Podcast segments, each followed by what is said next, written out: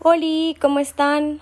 Eh, bueno, realmente el tema de este, el, el título de este podcast sí tiene que ver con lo que voy a hablar, pero no es, bueno, sí, creo que tal vez es una consecuencia de.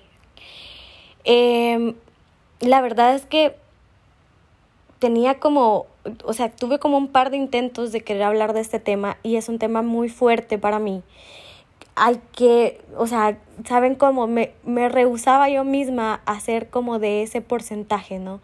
De la población que se encuentra en un lugar o en una situación muy vulnerable emocionalmente hablando. Pero entre más como que pasa el tiempo, me he topado con más situaciones o con más historias como parecidas o similares en algún punto. Y entonces dije, creo que este tema es más común de lo que yo sentía y que realmente lo que pasa es que nos da mucha pena hablar de esto por el miedo a ser juzgados o a que la gente tenga miedo de estar alrededor nuestro, ¿saben? Y entonces eh, justamente hoy en la mañana estaba platicando con alguien y me comentó una situación parecida y yo dije como qué difícil no poder ayudar a una persona que tú querés cuando está pasando por un momento emocional como muy, muy fuerte y cuando sentís una impotencia porque no sos la ayuda que esa persona necesita. Hablo específicamente de la depresión, de la depresión crónica cuando llega al punto en el que la persona tiene pensamientos suicidas. Y esto es como lo, lo más difícil de aceptar para mí, es una cosa de las más difíciles de aceptar para mí, porque mm, entre, entre la percepción que creo que la gente tiene de mí y, y lo que yo trato de demostrarle al mundo, ¿no? Para mí es muy complicado como luchar por mis con mis sentimientos, con lo que estoy pensando y con lo que estoy proyectando. Nunca quiero proyectar como debilidad o tristeza o aunque a veces honestamente sí me gana, eh, me gana el, el, el, la emoción, o sea, rebalsa tanto la emoción que de repente sí se me saldrá un post. Pero eh, trato siempre como de mantenerlo dentro. Y este es un tema del que pocas, muy, muy pocas veces contadas con los dedos de una mano, yo he tratado y he tratado igual con dos personas únicamente. Y mm, es eso, los pensamientos suicidas cuando pasas por una situación en tu vida que es tan fuerte, que te rebasa de tal manera y el nivel de tristeza o, o, o el sentimiento de tristeza te invade completamente y los pensamientos negativos empiezan a ganarle a tu mente y a ganar terreno en tu mente y en tu día a día. Y de verdad, se los juro, que hasta hace poco yo pensaba que algunas cosas de las que había hecho eh, no eran tan radicales, porque eh, solo hubo una ocasión en la que yo eh, realmente actué como motivada o impulsada por estos sentimientos y fue cuando era adolescente, tenía como 14, 15 años y un día decidí como tomarme todas las pastillas que encontré en la casa de mis abuelos y mm, no me acuerdo a quién llamé y le dije como tengo mucho dolor de cabeza o alguien, no, una tía llamó a la casa y yo le y me dijo, "¿Qué te pasa?" porque me oía como muy somnolienta. Y entonces yo le dije, "Ah, es que tengo mucho dolor de cabeza y me tomé unas pastillas." Y mi tía me vio tan mal que mi tía me dijo como, "¿Pero cuántas pastillas te tomaste?" Entonces yo le dije, "Ah, es, me tomé cuatro." Y mi tía, o sea, mi tía me dijo como, hija, o sea, te tenías que tomar dos y esperar que te hiciera efecto. Pero ella me veía genuinamente mal. Nunca se lo llegué a decir, pero realmente me tomé muchísimas más pastillas. Eh, esa fue como que la primera vez que hice algo así. Y desde entonces, como que a pesar de haber pasado por situaciones fuertes, les voy a decir una cosa, a mí las como que alguien me rompa el corazón o alguien me desilusione, sí me duele. Pero los golpes más fuertes para mí han venido siempre de perder a alguien por muerte. Esos son los golpes más duros y creo que han sido sin duda tal vez las situaciones más impactantes para mí o las que más me han pegado. ¿Saben? Porque al final cuando alguien que está vivo decide salir de tu vida, pues tenés que llegar a la conciencia de que salió porque quería salir, ¿verdad? O sea, fue decisión de esa persona, no hubo suficiente amor, no hubo suficiente valor, no hubo algo, pero a la persona le falta algo que sentir por ti y sale, ¿no? Entonces sí duele, pero al final es como que la conciencia de, ok, él me quiso dejar o ella me quiso dejar.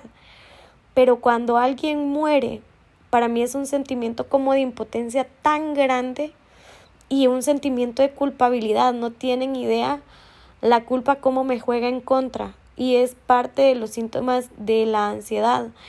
Em, yo siempre estoy sobrepensando qué pude haber hecho diferente o si yo pude haber hecho algo diferente. Y entonces la última vez que sufrí una pérdida por causa de muerte, que fue realmente muy traumático y tal vez algún día lo voy a poder hablar, porque fue muy, muy, muy traumático la manera en la que se dio, em, yo tenía mucho miedo que me fuera a pasar algo a mí, que me quisieran hacer algo a mí, entonces vivía como todo, todos los días angustiada, no podía dormir eh, con el sentimiento de que alguien iba a, hacer, a, venirme a hacer algo malo. Entonces llegó un punto en el que estaba tan desesperada o, o como con ese sentimiento de inseguridad y ese miedo que hablé con alguien y le dije, eh, quiero que me consigas una pistola, quiero que me consigas un arma. Y entre el interim, entre que esta persona me decía como no, no sé qué, no, no, ¿verdad? Como de tratar de sacarme la idea de la cabeza, pues obviamente pasaban días, ¿no? Y entonces yo encerrada en mi casa, completamente encerrada en mi casa y aislada en mi casa, pensaba diez mil cosas. Decía, ¿cuánto me tardaré? O sea, de verdad quiero que sepan que no es juego, no es broma, no es una cosa de eh, esto es por llamar la atención, para nada. O sea, hay muchísimas cosas que yo quisiera guardarme, pero otra vez, cada vez que algo así me ha pasado, cada vez que yo he cuestionado por qué sigo en este mundo y por qué no me morí yo en vez de mi papá o no me morí yo en vez de mi hermano, pienso siempre que debe haber un propósito y se los he dicho ya varias veces. Yo sé que el propósito de mi vida no es lograr tener una casa, tener siete carros, tener viajes, tener... Ese no es el propósito, tiene que ser algo que realmente tenga más esencia y más valor que eso, ¿saben? Y, y aunque hay muchas cosas que yo quisiera guardarme para mí, porque son muy dolorosas de hablar, entre más casos así llegan a mi vida, me doy cuenta que con mi testimonio tal vez hay algo que yo puedo compartir con la gente. Y si en algo puedo ayudar, va a haber, va a valer la pena haber pasado por tantas cosas. Bueno, eh, como les digo, en el, en el interim de tratar de conseguir un arma para defenderme. Eh, yo decía como, ¿y si salto, qué tanto me tardo en, en estrellarme en el piso? ¿Será que voy a tener chance de arrepentirme? ¿O será que va a ser como muy rápida la caída y no me va a dar chance ni siquiera de arrepentirme? Y a veces me paraba en el balcón y veía para abajo y empezaba como a, tratar de hacer números en mi cabeza. Lo bueno es que soy malísima para los números, entonces siempre la incógnita era más fuerte, pero aparte de eso, de verdad se los digo, siempre he pensado que lo que hace la diferencia entre alguien que logra su cometido y alguien que no es la cercanía de uno con Dios. Y, y quiero que de verdad no tomen esto del otro lado. ¿verdad? Dios no es que no le no es que no le importemos. No es que él nos abandone, no es que él quiera que nos pase cosas quiera que nos pasen cosas malas, es simplemente que muchas veces nosotros estamos lejos de él y entonces no podemos escuchar su voz, no podemos sentirlo, no sabemos o sea, cómo distinguir si él es qué tan cerca está. Y mientras nosotros más nos cerramos a escucharlo, es más fácil escuchar como todas las cosas negativas a nuestro alrededor. Em, yo les digo, realmente fue un momento muy, muy depresivo para mí. Un momento muy fuerte.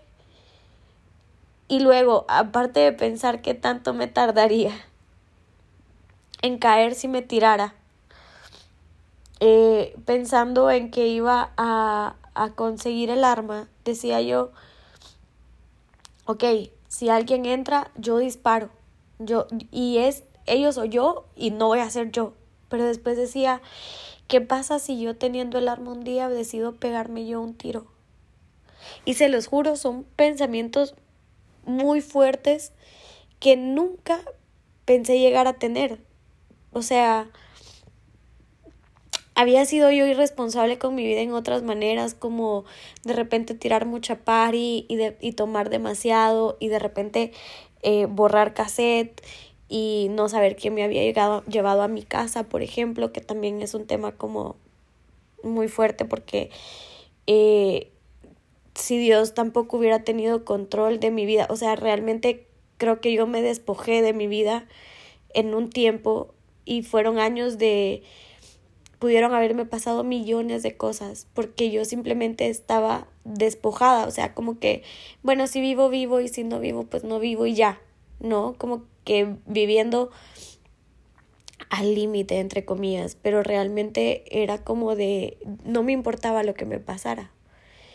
Y son cosas que muchas veces no nos atrevemos a decir y que tal vez a veces ni siquiera estamos tan conscientes de qué es el trasfondo de vivir una vida así, ¿no? Em, pero esta era la primera vez que genuinamente el, los sentimientos y los pensamientos eran claros, como literalmente sí, yo sabía que estaba pensando en quitarme la vida y muchas veces decía en ese tiempo como, ¿qué caso tiene seguir viviendo? O sea, ¿qué más hay? Ya estoy sola, ¿qué más puedo hacer? ¿Qué me toca? decía yo. Y era muy fuerte porque entonces, así como pensé lo del arma, así como pensé lo de, lo de saltar, así como hubieron dos, dos cosas más como de repente un día iba caminando en la calle y dije, ¿y si me atravieso cuando viene un O sea, miren, de verdad eran unas cosas tan estúpidas, ahora que lo pienso, ¿vea? no es que sean estúpidas, pero digo como, ¿por qué dejé que esos, esos pensamientos se apoderaran, perdón, porque dejé que esos pensamientos se apoderaran de mí. Pero saben, otra vez, la diferencia, siento yo, es qué tan cerca estoy yo de Dios. Y a pesar de que eh, muchos lo saben, no tengo, no soy eh, lo que lo que podrían reconocer como la cristiana del año, la católica del año, la, no sé, la religiosa del año, ¿no? Pero inmediatamente como que yo pensaba en hacerlo y, y se me venía una voz de, no, no, Dios no está contento con esos pensamientos y entonces era como que, perdóname Dios. Y empezaba a orar y empezaba a pedir paz y empezaba a pedir que por favor me, me quitara esos pensamientos y entonces ya como que eh, se calmaba. Pero les digo, o sea, fue un proceso de meses, meses de estar buscando, meses de, de estarlo pensando, meses de, de, de como que tener esa sensación de, ok, sí, y, y después como que arrepentirme y después otra vez, ok, sí, porque era eso o llorar todo el día. Era eso o no poder dormir o dormirme, o sea, como que llegaba un punto Saben, no podía dormir porque todos los días tenía pesadillas, tenía los sueños más horribles que se puedan imaginar. Y era como que llegaba un punto en el que el cansancio le ganaba a mi cuerpo y tenía que dormir. Y solo cerraba los ojos para tener esta, e, estas pesadillas espantosas de las que me despertaba con ataques de ansiedad. Y entonces era... Ay, perdón. Era de verdad como que revivir el ciclo todos los días. Así, no les miento, como por seis meses. Seis meses de no poder dormir, seis meses de, tener ataques de ansiedad a diario, seis meses de, de, de estar peleando con estos sentimientos y estos pensamientos, seis meses de de de sentir que no valía la pena seguir viviendo. Perdón, me tuve que calmar. Eh, bueno, entonces, como les digo, fueron seis meses y yo se los he dicho varias veces, yo sé que no es que haya tenido la vida más difícil, sé que hay muchísima gente que ha pasado por cosas mucho más duras, pero también siempre les he dicho, este es el dolor o estos son los dolores más grandes que yo he vivido, estos han sido los retos a los que yo me he enfrentado, entonces claramente para mí estos son los dolores más fuertes, los dolores más profundos, ¿no? Y, y, y han sido como, para mí, cosas extremas. Sé que hay gente que lucha con esto a diario y que tiene luchando con esto años y, y no saben cuánto admiro la fortaleza y la fuerza de voluntad y el amor propio que deben tenerse y que deben cultivarse a diario, porque se los he dicho también muchas veces, el amor propio no es una cosa de encontrar una receta mágica y entender que me tengo que amar un día y ya todo se resolvió. Es una lucha diaria por aceptarse como sos, por darte tu valor, por darte tu lugar, por respetarte para que los demás te respeten. Y no me imagino, o sea, habiendo vivido esas situaciones por el tiempo que las viví, que considero, o sea, para mí fue el tiempo de angustia más largo que he vivido. Pero sí estoy consciente que hay gente que ha luchado con esto por años. Yo la verdad es que, como les digo, son, son cosas que no, que no quisiera nunca haber como sacado porque me daba mucho miedo. O sea, me da mucho miedo encontrar a alguien a quien le dé miedo amarme, sabiendo todo lo que he tenido que pasar. Y al mismo tiempo digo como, pero es que si no me ama con todo lo que soy, pues simplemente no me ama y no es la persona para mí. Pero entras en este, en este terreno de inseguridad donde realmente es, como una arena movediza, sentís que cada paso que des te puedes hundir, o sea, es súper complicado, la verdad. Y, y realmente otra vez, como que sí, yo siempre les digo terapia, pero siempre les digo, antes que nada, Dios, estar cerca de Dios y hablar con Él, y no hablo de una religión, no hablo de de oír a un, a un pastor X o a un padre X, hablo de tener una relación con Dios, de buscar escuchar su voz. Tal vez ustedes no le llaman Dios, no sé, pero saben cómo es ese ser supremo que, que está pendiente de nosotros y que tiene cuidado de todas las cosas que pasan a nuestro alrededor y que nos pasan a nosotros y que tiene cuidado de nosotros a diario.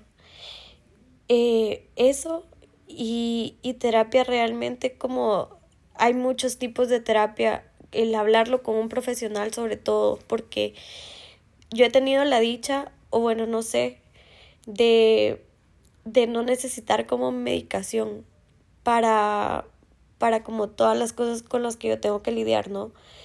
Pero sé que hay, hay momentos y hay puntos en los que realmente se requiere de, de medicamentos, se requiere de, de ser más constantes con terapia, etc. Pero creo que lo más importante es se lo digo a, a, las personas con las que he tenido la oportunidad de platicar acerca de este tema, no exponiendo mi, mi experiencia, sino como escuchando las historias. Y realmente sí hay un propósito y sí hay algo de valor que estás aportando al mundo y es la razón por la que seguís aquí. Y he conocido gente que a corta edad cumplió una misión mágica y que dio enseñanzas increíbles, pero también he conocido gente que quedándose acá sigue cumpliendo esa misión y sigue dando esas enseñanzas y sigue repartiendo amor y sigue llenando la vida de las personas de su como en su entorno de cosas bonitas. Entonces, no se rindan. Sé que es difícil, es súper difícil. Y tu dolor es tu dolor, nadie tiene por qué minimizarlo. Y tu proceso es tu proceso, tus tiempos son tus tiempos. Solo de verdad, por favor, si conocen a alguien que está pasando por una situación así, compártanlo para que esa persona no se rinda y siga luchando todos los días, porque todos son valiosos, no tienen idea de lo que pueden llegar a hacer en otra persona, la huella que pueden llegar a dejar en otra persona. No se rindan nunca.